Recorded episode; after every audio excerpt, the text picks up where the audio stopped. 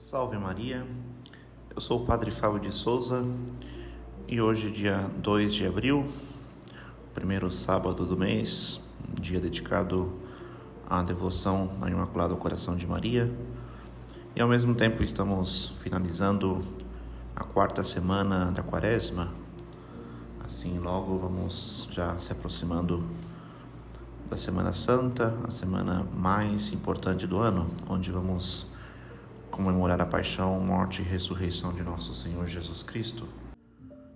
De fato, a liturgia destes últimos dias, desde a segunda-feira, estamos meditando o Evangelho de São João, esse evangelho que tem como característica essas, essas disputas que nosso Senhor Jesus Cristo teve que passar né, por meio dos judeus as intrigas, as discussões, tudo isso que, como sabemos, levou a Jesus à morte.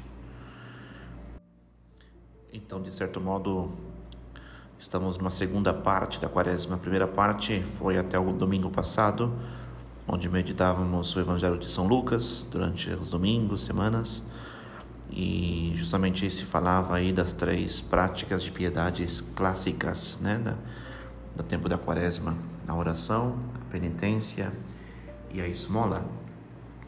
E agora, nessa segunda grande parte, podemos falar assim, estamos meditando o Evangelho de São João, né, que tem essa característica, que tem como essa preparação né, para a morte de nosso Senhor Jesus Cristo.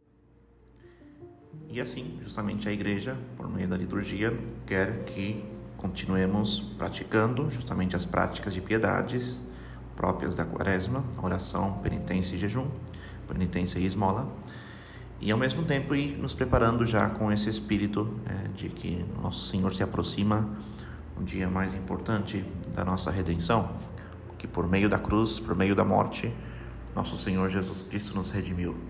E assim então devemos ir nos preparando com esse espírito.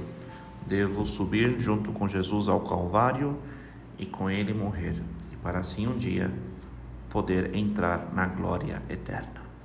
Então vamos pedir esta graça nesse dia especial, nesse dia dedicado a Nossa Senhora, que ela possa nos acompanhar nesse dia, nesses dias que faltam da Quaresma e para e também pedir a graça que que tenhamos uma grande e santa semana, uma semana santa bastante frutuosa.